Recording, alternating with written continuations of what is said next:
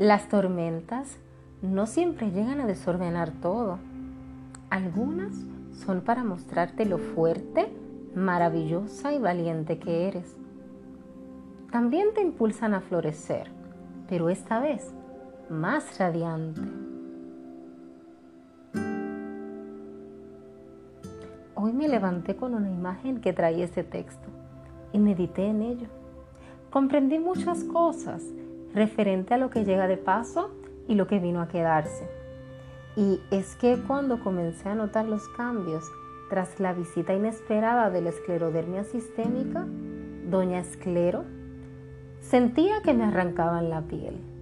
Y no tanto por cómo se hacía dura, la rigidez en mis articulaciones y los dolores, sino por cómo poco a poco me tocó salirme del cajón donde me había metido.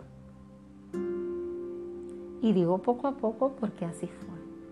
A pasito, tum tum, como bailando un son. Pero con mis pies por un lado y el ritmo por otro. Como cantando dulcito de coco con la pista de Oso le mío.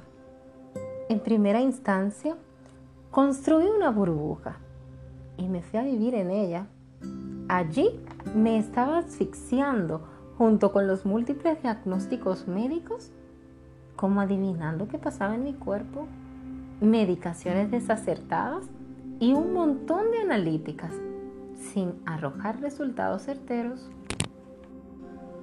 Esta historia continuará.